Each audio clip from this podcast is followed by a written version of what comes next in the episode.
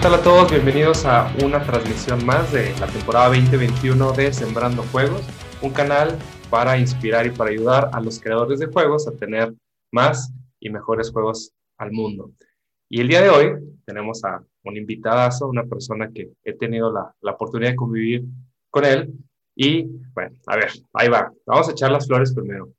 Miembro muy reconocido en la comunidad de diseño, organizador de, las, de los clubes de testeo en Guadalajara, profesor, instructor de profesionalización y una muy, muy increíble persona. Y es todo un gusto que en este canal el día de hoy lo tengamos aquí, a Rubén. ¿Cómo estás?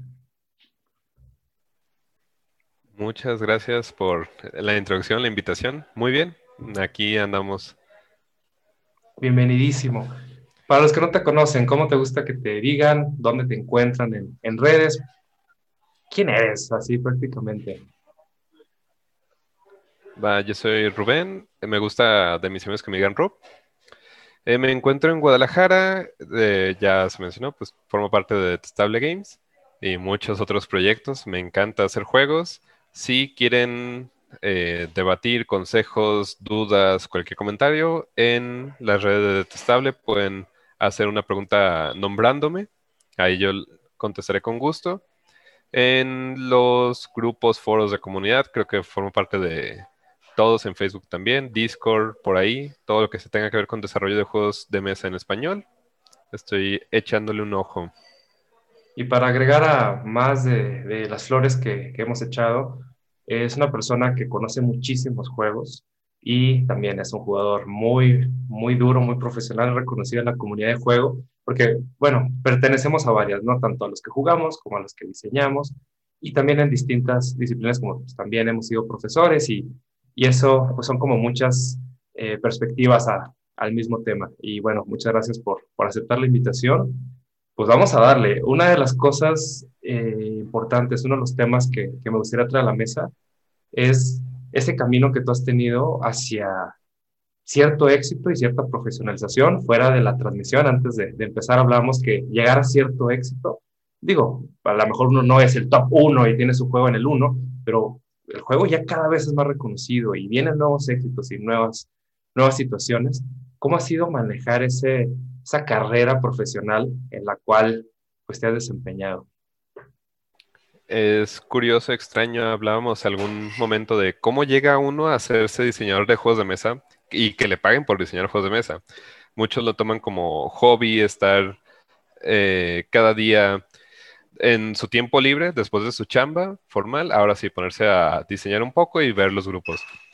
Yo tuve la fortuna de conocer a Pepe, el CEO de, de Games, hace aproximadamente cinco años, durante eh, la primera convocatoria que tuvieron de el diplomado en desarrollo de juegos de mesa. Para ese entonces, yo apenas me estaba adentrando en lo que es el de juegos modernos. Había conocido Bora Bora, que fue mi gateway. Después me traumé con Catán y quería más juegos, quería hacer muchas cosas.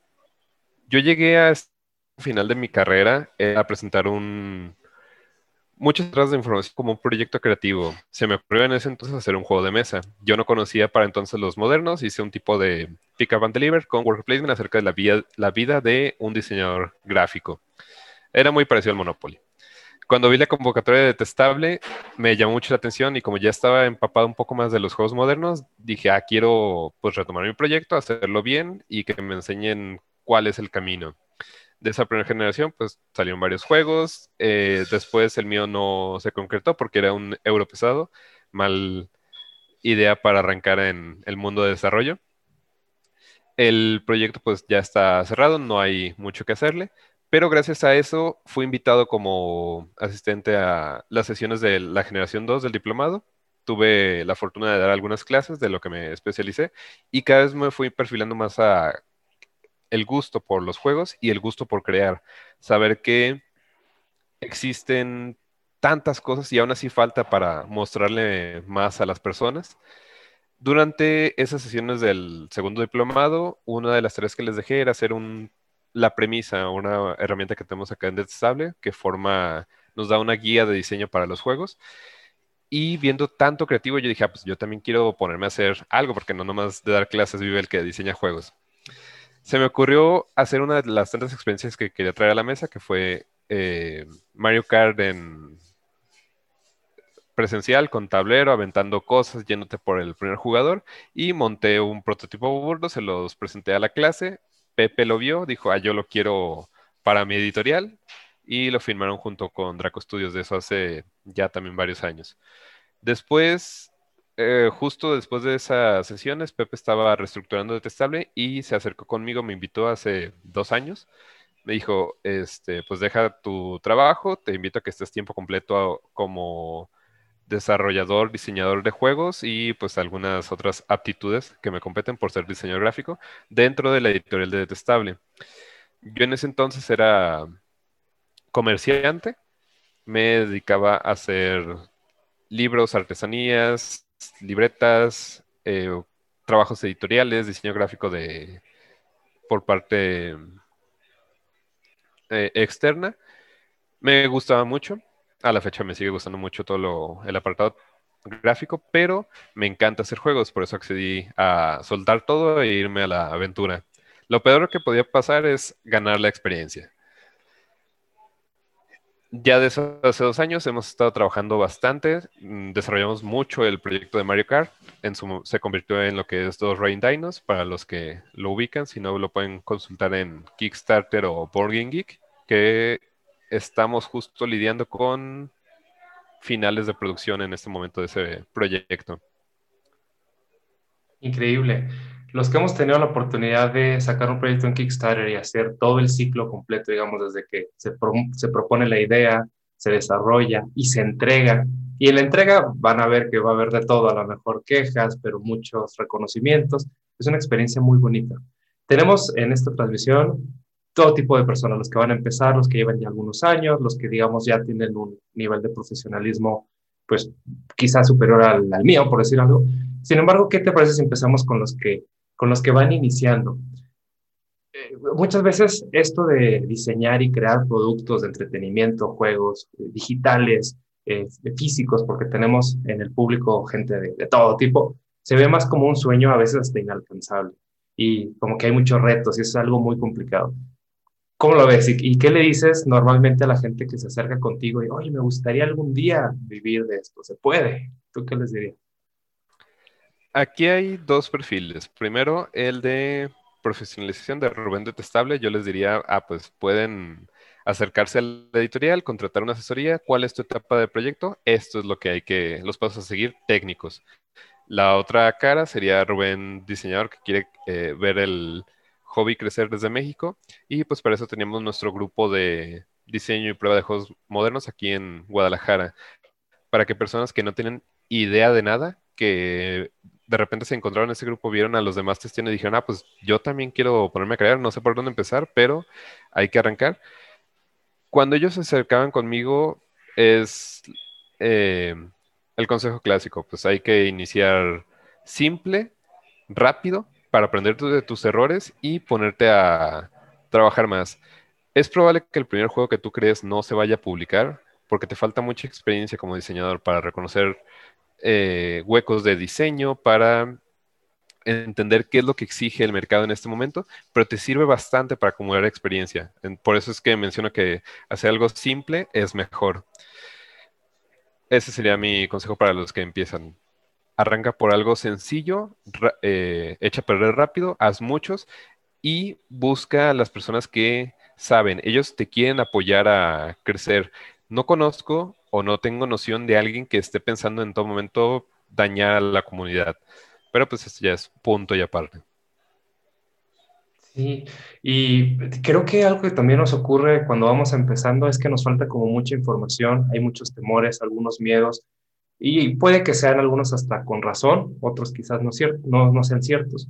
Pero, por ejemplo, te, te cuento un caso. Yo vengo del, del, software y después de los videojuegos y me acerco hace algunos años a, a, los juegos de mesa. Y para mí fue un mundo completamente nuevo porque traía mis ideas de, de los videojuegos. Y ahora que me toca la oportunidad de trabajar con editoriales americanas, todo el tiempo estoy aprendiendo formas nuevas, eh, técnicas nuevas que sinceramente yo no conocía.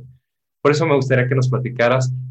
Trabajo en una editorial mexicana, no porque mexicano, latino, extranjero sea eh, mejor o peor, simplemente es diferente. ¿Cómo es la vida dentro de una editorial mexicana como la tuya, como la que perteneces?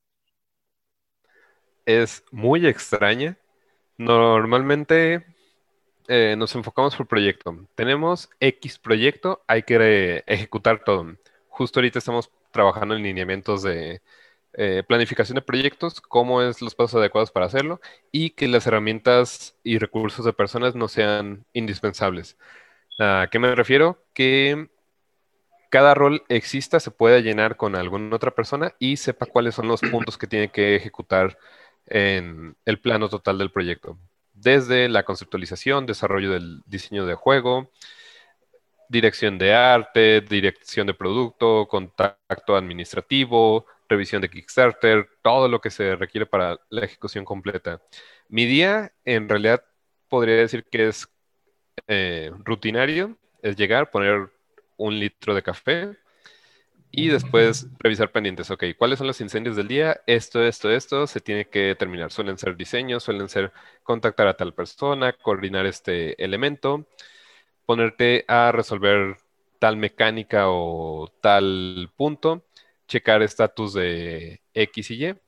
Y cuando termina la, el horario laboral, normalmente jugamos, nos ponemos, sacamos un juego, nos relajamos un rato y se repite semana a semana.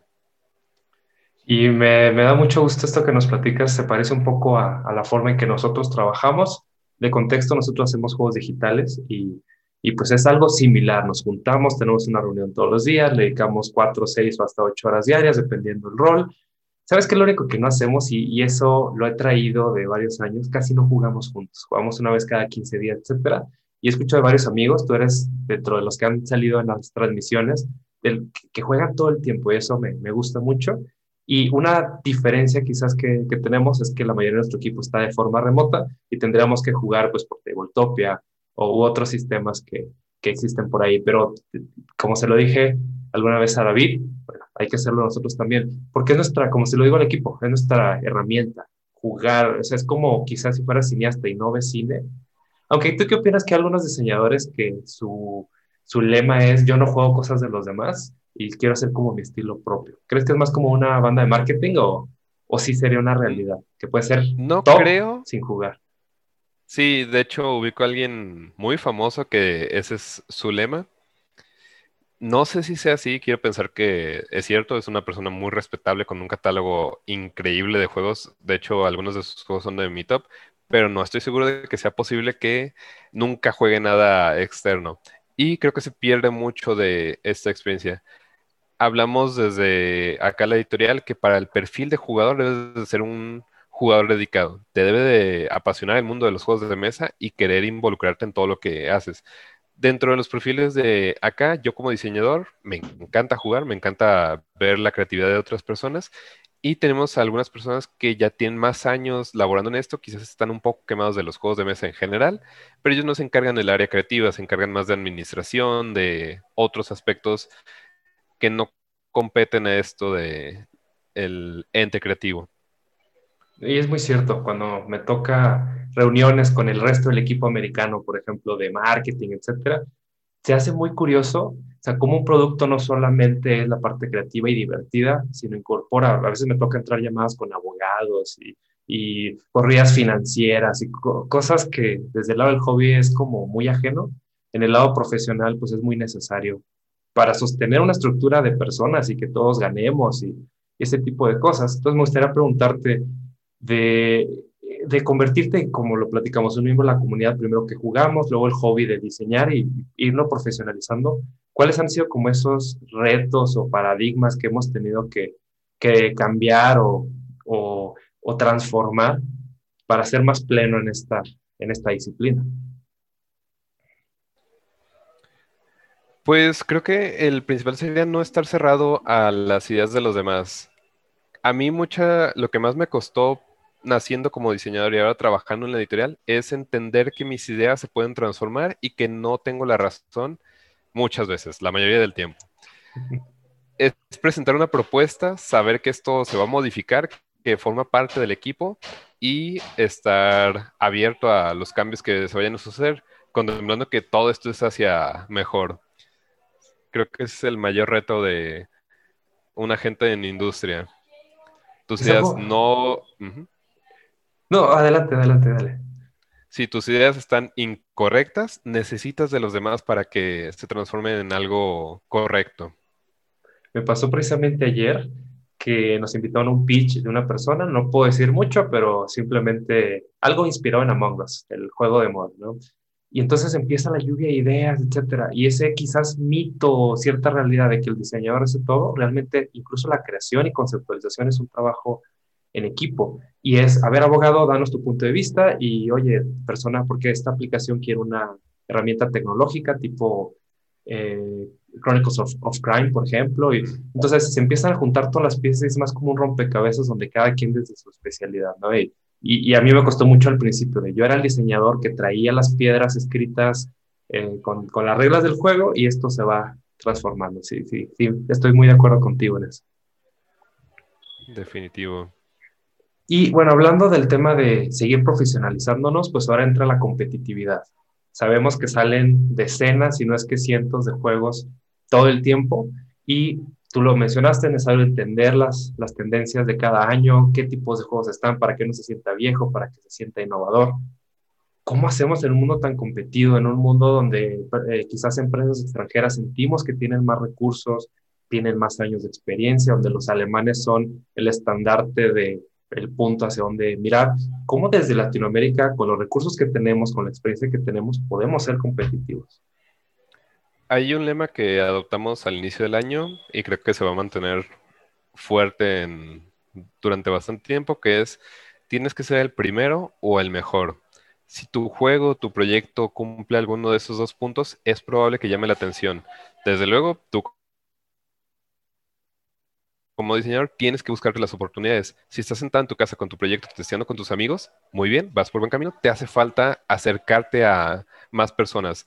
Hay recientemente algunas convocatorias para subir hojas de venta, prototipos, editoriales.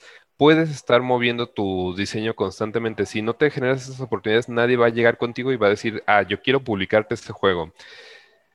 Aunque cumpla lo anterior, que sea el primero o el mejor. Y en parte de ese tema competitivo viene algo que a los diseñadores nos cuesta mucho trabajo. Cuando me pongo la gorra de, game designer, es, pues no nada más lo hago para mí, no lo hago para mi círculo cercano, es para un público muy, muy amplio. Y te cuento un caso que nos ocurrió, nos tocó hacer una versión digital de un juego muy famoso y le pusimos mucho cariño a la parte online y descuidamos la parte del solo mode. Y llegan los fans del solo mode que nosotros creíamos, hicimos la apuesta y dijimos, no, pues el solo mode, ¿qué? ¿No? Fans enfurecidos porque un detallito se nos había ido en el solo mode y, dijeron, ¿por qué no lo toman en cuenta? Etcétera. Entonces, es esa parte complicada, ¿no? De, tienes recurso limitado, pero quieres darle gusto a la mayor cantidad posible de, de jugadores y, y pues tiene mucho que ver, ¿no? Y también otra cosa como el manejo de la crítica.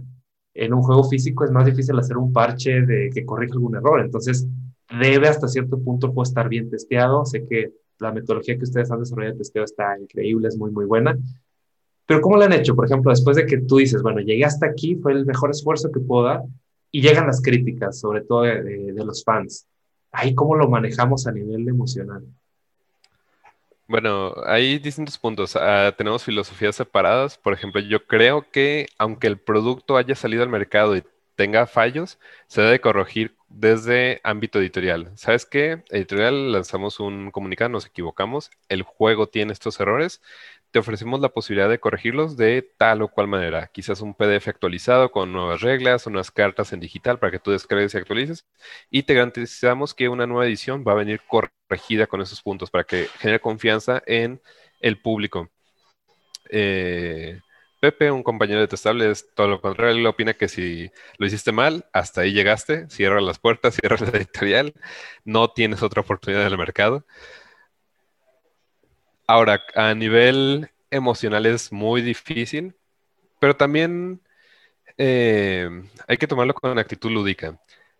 Hay un grupo de desarrollo en inglés que es el Board Game Design Lab y ellos hablan de que hasta que tienes tu primer calificación de 1 en BGG, no eres un diseñador de juegos de mesa. Yo por la fortuna ya tengo mi primer calificación de 1 en BGG. Sí, increíble. Cuando nos empezaron a llegar las tres estrellas, la una estrella, realmente, o sea, si no me salió una lágrima de ácido fue por, no sé, por la experiencia, quiero decir. Pero sí, sí, sí, tanto esfuerzo, tantos meses, tanto trabajo, y ni siquiera te están diciendo una mentira. Realmente el juego tiene un detalle y, y por alguna razón se quedó. Entonces sí es como la sugerencia de nuestros amigos, te va a llegar una estrella, te va a llegar uno en BGG y, y pues es parte de esa fortaleza emocional. Creo que el profesional, no sé si tú estás de acuerdo conmigo, además de todas sus características duras, le llaman técnicas, también el soft skill del manejo de las emociones es como algo, algo que se va a ir desarrollando como un músculo. Sí, de hecho, te diría que si tienes este. E, esto va a surgir, definitivamente. Hay personas que solo buscan ver el mundo arder. No hay que tomárselo personal. También es otro de los consejos que damos. No, tú no eres tu juego. Quien ataque directamente tu proyecto no te conoce, es probable que no te conozca.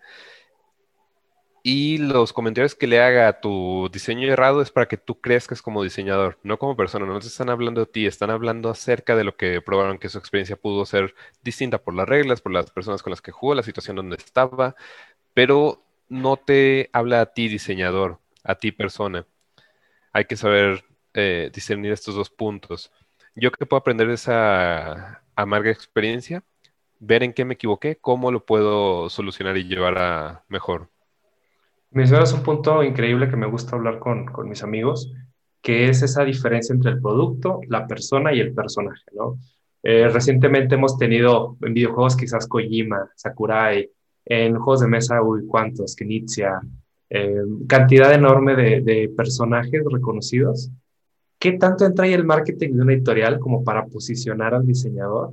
¿Y qué tan honesto, no, quizás no por ti, pero en lo que has visto de colegas, qué tan honesto es ese personaje que se convierte el diseñador, la insignia que va a ayudar a vender más el juego. Es curioso ya que hace un año también eh, quisimos lanzar nuestro canal de YouTube. Bueno, ahí lo encuentran con distintos contenidos. Y hubo un debate acerca de esto. ¿Qué vamos a hacer con nosotros? Vamos a hacer personajes que este, hablen con emoción, énfasis, eh, un lenguaje corporal exagerado para atraer más público o vamos a hacer nosotros mismos eh, comunicando estos consejos. Yo sí le dije a, pues, ¿sabes qué? No puedo fingir ser alguien más, yo voy a actuar como soy, quizás me emocione un poco más en los videos, pero necesito ser directo. Esta dirección nos ha costado algunos errores, uno muy reciente somos exactamente analíticos, fans de los Eurogames, por eso a veces no tenemos el tacto para tratar las acciones que llegan a suceder. ¿Cuál fue nuestro consenso? Hay que conseguir a alguien más que, tenga carisma para llevar este, este proceso. Y lo comparto completamente. Nosotros en juegos digitales, pues programadores, diseñadores, somos muy fríos yo tenía antes mucho ese tema de ser muy directo y lo he cambiado y madurado con el tiempo. Ayer precisamente tuve una discusión y feedback frío, feedback contundente, pero poco empático, ¿no? O también personas demasiado empáticas que por quererle dar gusto a todos, pues no terminas dándole gusto a nadie. Y desafortunadamente ya en la vida pues, práctica, pragmática, pues tienes como que pues, tener una línea de trabajo, una línea editorial, decirle que no a algunas cosas aunque te duela y, y, y, bueno, pues es, es como el comentario, ¿no? Los que van a empezar a, a profesionalizar su, su vida profesional, su, su, vida de diseño, pues se va a enfrentar quizás esos retos. ¿Cómo hacerle para que no pierda esa chispa, para que siga siendo divertido crear nuevos productos? Pues a pesar de estos retos, a pesar de las, de las equivocaciones, que es lo que, el típico que dice, ¿no? Si no vas el lunes a trabajar con energía, pues es que algo se perdió. ¿Cómo mantener en tu equipo esa, esa vibra? Creo que depende de la pasión de la persona. Por ejemplo, también lo hablamos con una situación reciente. ¿Qué pasa? Eh, para mí, ¿cuál es el peor de los escenarios posibles con Detestable Games? Cerramos, quedamos eh, tablas, nos ponemos a hacer otra cosa. ¿Qué nos ponemos a hacer? Otra editorial de juegos de mesa, porque nos encantan los juegos de mesa. Quedamos baneados de la comunidad de juegos de mesa. ¿Qué nos ponemos a hacer?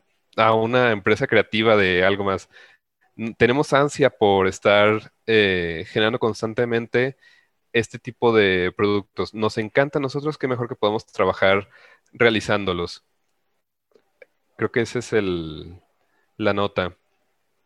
Fíjate que me recuerda algunos años donde platicaba con una persona, eh, bueno, del norte de México, pero se fue a Guadalajara, que tiene un canal llamado Inspector Geek. Ahí va el comercial, por si lo han visto o lo conocen. Y platicamos precisamente de eso. Eh, es una cosa bien curiosa porque aunque te dediques a cualquier otra disciplina, el crear juegos siempre te termina llamando. Y en mi caso he sido pues ya más de 10 años de alguna manera involucrado y me dedico a otra cosa y finalmente te vuelve a jalar. Entonces es ese equilibrio entre completar tu espíritu creativo y al mismo tiempo hacerlo sostenible y que sea algo que en algún futuro dé comida a tu familia, a tus hijos y, y es como siempre ese equilibrio de fuerzas. Hay muchas cosas que me vienen a la mente como libros La Guerra del Arte, muy bueno, inspirado obviamente en el arte de la guerra, donde dice la creación, pues siempre tiene muchas fuerzas que lo jalan en contra. Y en videojuegos hay mucho una, hay una frase muy común que es, hacer un videojuego hoy en el 2021 es un milagro. hay tantas fuerzas en contra, pero solamente aquellos disciplinados y con energía positiva, pues van a ser un producto que, que trascienda. Y algo que yo he visto recientemente es que la vida de los productos cada vez es más corta. Y hay, lo he escuchado mucho de, por ejemplo, de Pepe, de que no todo es novedad, pero sí, o sea, que si salen 100 juegos al mes, pues la, el brillo que dé tu juego va a durar muy poco tiempo. Entonces, ¿cómo le han hecho para que el juego trascienda más allá de, de una novedad, de una moda?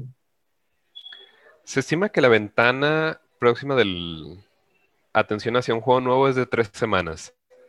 A menos que sea un hitazo, se va a perder después de ese tiempo. Entonces, todo lo que alcanzaste a vender va a ser el ancho temprano de tu venta total del producto. ¿Cómo se impulsa que sea constante? Hay dos formas. Primero, un megaproyecto detrás del juego. Esto requiere muchos recursos económicos y de personas. ¿Cómo eh, reconocemos un megaproyecto? De seguro has escuchado acerca de Catán. Catán es un juego que gracias a Debir tiene publicidad constante, programas de ventas, distribuidores y las personas que llegan a una tienda de juegos de mesa preguntan por él, porque lo han escuchado, porque lo han visto. Esa es la forma, diríamos, fácil, que no es fácil, para eh, tener un juego en el imaginario colectivo, el megaproyecto. El segundo es lo otro que mencioné, tiene que ser el primero o el mejor. Si es el primero, va a durar mucho tiempo en el imaginario colectivo. Dominion, como el caso de los deck building, reconocemos y a la fecha lo vemos y decimos a ah, veces es el eh, precursor, no hay nada antes que él, puede darse el caso, pero no eh, son exponentes más alejados. O el mejor, si ya haces lo que destaca en tu juego, si ya hay más bien otros exponentes de gama similar, tienes que destacarte sobre de ellos. Y el último punto, este sería 2.5, ya que es prerequisito para cualquier juego. Tu juego tiene que ser exageradamente bonito. Estamos en una industria visual, una industria táctil, aunque eh, se jueguen los, en versiones digitales desde estas plataformas, los juegos siguen siendo un producto de entretenimiento visual que tú vas a mover. Recientemente también platicamos del ejemplo Canvas un juego que salió hace poco con una producción espectacular. Es muy bonito, lo pensaron todo a la perfección. Y como jugabilidad no destaca lo suficiente. Yo creo que alguien que ya tiene un buen periodo jugando se va a dar cuenta de que esto yo ya lo he jugado, ya lo he visto antes, siento que está mejor ejecutado en otros, pero sabes que este me gusta un montón, se ve muy bien en la mesa. Si lo saco con amigos que no jugado nada, se van a quedar enamorados de este hobby. Sería ese último punto. Entonces, megaproyecto, primero mejor, y aparte de esos anteriores es, tiene que ser muy bello en producción. Si nos clavamos en, ese punto con la perspectiva del consumidor, del, que lo juega por hobby, pues tocaste muchos puntos muy interesantes. Por ejemplo, Catán, el famoso juego que dicen, ah, qué pésimo, qué juego tan horrible, pero es de los tops de venta todavía, ¿no? Es esa parte del imaginario, como cuando un producto llega a cierto éxito, pues empieza a aburrir, empieza a cansar, o un juego quizás precioso como el de los pajaritos, Wingspan, que en mismo caso es un juego que ya conocemos, y creo que eso desde el lado del marketing, te lo comento, me toca las reuniones con el equipo de marketing, nosotros como creativos, el juego con mejores gráficas probablemente, el juego con mejores mecánicas, con inteligencia artificial, técnicamente un juego muy interesante, sin embargo el área de marketing pues prefiere atender a áreas diferentes quizás un poco más seguro, quizás también es un tema de manejo del riesgo. Y como artista, nuestro lado cerebral, pues obviamente quiere innovar y desarrollar cosas que no existen. Y ese equilibrio, como tú lo mencionaste en las juntas, donde, bueno, hay que cortar un poco esta, esta innovación, irnos más por gráficos bonitos, etcétera, pues sí, sí, sí es una realidad que a veces nos duele. Y creo que la única recomendación que yo daría es, pues no es personal, somos un equipo. Es como, oye, no me pasó la pelota para meter gol, ¿no? Pero al final el equipo metió gol. Y creo que esos indicadores son relativamente necesarios. Ustedes como equipo, como editorial, ¿cuáles son esos, nosotros le llamamos KPIs, indicadores clave para decir, estamos haciendo bien las cosas? ¿Qué pondrían en, así como en el top 3? ¿Qué es lo más importante que el equipo sea reconocido a nivel internacional por esas tres, cinco cosas más importantes? Ok, ¿se escucha raro? Un poquito de ruido de fondo, pero todo bien. Ah. Este, podemos decir que lo principal, y esto me lo comenta mucho Pepe, nuestro distintivo desde Estable es la academia. No hay otra editorial que tenga eh, a su cuidado una escuela de diseño de juegos. Estamos generando nuevos proyectos rápido para el mundo. No necesariamente para nosotros, ya que nuestra capacidad todavía no nos da para sacar más de dos proyectos al año. Nos las estamos ingeniando para ver cómo poder alcanzar a los grandes de cuatro o más juegos cada etapa. Pero desde México es difícil por la gestión de logística, coordinación. Ahorita que no hay convenciones, pues también cómo consigues a los partners, las juntas. XY. Mm, eso sería lo primero. La academia pues se distingue. Lo segundo sería los juegos, la calidad. Somos, podríamos decirlo en una palabra altisonante, mamones con los juegos, porque eh, tenemos una actualización constante de qué es lo que hay. Yo todo el tiempo estoy consumiendo medios de juegos de mesa para ver qué es lo que existe, que están presentando, qué todavía no hay en el mercado. Cuando jugamos, analizamos al fondo cada uno de los elementos del juego, cómo es la producción. Bueno, antes no lo hacíamos, ahora que ya tuvimos contacto con imprenta, sí nos damos cuenta de algunos detallitos. Esto pudo ser de esta otra forma, esto pudo haber sido mejor. La mecánica funciona muy bien, la pensaron nada eh, con cuidado, el testeo lo realizaron estupendo. Ese sería el segundo, que tenemos una conciencia muy fuerte de lo que es un buen juego en los parámetros del mercado. Y el último punto sería el testeo. Testear con un objetivo que lo hace distintivo a una sesión de juego. Tú no invitas a las personas a que se sienten a la mesa y vamos a jugar este prototipo que estoy realizando. Tú los invitas a con aspectos técnicos vamos a evaluar estos criterios y simular lo que sería una partida, que es lo que hacemos acá en testeo de, desde Detestable, junto con grupos de control, eh, sesiones controladas, tiempo, eh, marca, retroalimentación. Serían esos tres, academia, eh, competencia y fuerte testeo. Increíble, me, encanta, me fascina porque es algo que a lo largo de los últimos cinco años en nuestro equipo también hemos intentado eh, crear hasta cierto punto una cultura cada vez de mayor calidad. Desafortunadamente, al menos en videojuegos en México, pues traemos esa mala perspectiva que no son buenos juegos, son simples inspiraciones de lo que ya existe y tener un producto de una altísima calidad, por lo menos a un nicho específico que les encante, estoy muy de acuerdo con ello. La academia es increíblemente importante, muchas veces lo, por ejemplo, más en mi experiencia de videojuegos lo hemos desprestigiado, ¿no? Como de la universidad tendría ya que sacar listo a los alumnos y, directamente a la parte industrial. Es una realidad que hay que capacitar, hay que compartir conocimiento y es un tema muy complicado en Latinoamérica el ayudar a que otras personas tengan la información y, realmente se capaciten. Es un tema que al menos a mí me encanta, sé que a Pepe y a ti también les gusta mucho y por un lado es pasional, pero por otro lado es muy práctico, que tu equipo eh, tenga las herramientas necesarias para ser muy buenos en su, en su parte. Es algo que definitivamente yo le pido a todos mis amigos que lo tomen en cuenta. Y el otro tema, la velocidad, lo mencionaste y se me hace muy interesante. Eh, no solamente hay que ser buenos, no solamente hay que tener el conocimiento, hay que tener una velocidad competitiva y eso está bien complicado. O sea, la meta que nos pusimos nosotros acá, por ejemplo, es de hacer dos o tres juegos al año eh, no mentiras, traemos actualmente dos juegos al año y queremos duplicarlo a cuatro o más. Y obviamente crecer en calidad y crecer en velocidad al mismo tiempo está bien difícil. Y también es un tema de, mismo caso, capacitar gente y crecer en tamaño de personas.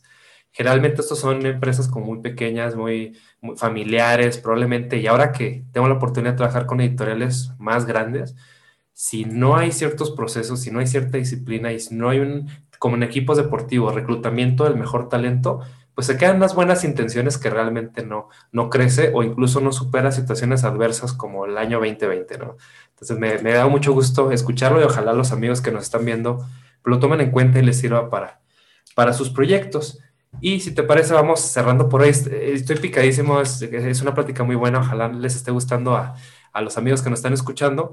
¿Qué te parece si vamos cerrando con una última eh, pregunta que es, ya hablamos también de ese personaje, del abrir nuestros propios canales de comunicación, creo que es algo muy necesario, la marca personal, el que sepan quién eres, no nada más a través del título, ya es un avance de hace algunos años que el nombre del autor, del diseñador salga en la portada, pero tú cómo manejas tu imagen personal, tu marca y cómo te gustaría en tres, cuatro años que pues tanto las personas que solo juegan tus juegos, digamos, no son personas totalmente cercanas, pero también tus amigos, tus cercanos, otros colegas, ¿cómo te gustaría que te reconozcan, que te recuerden?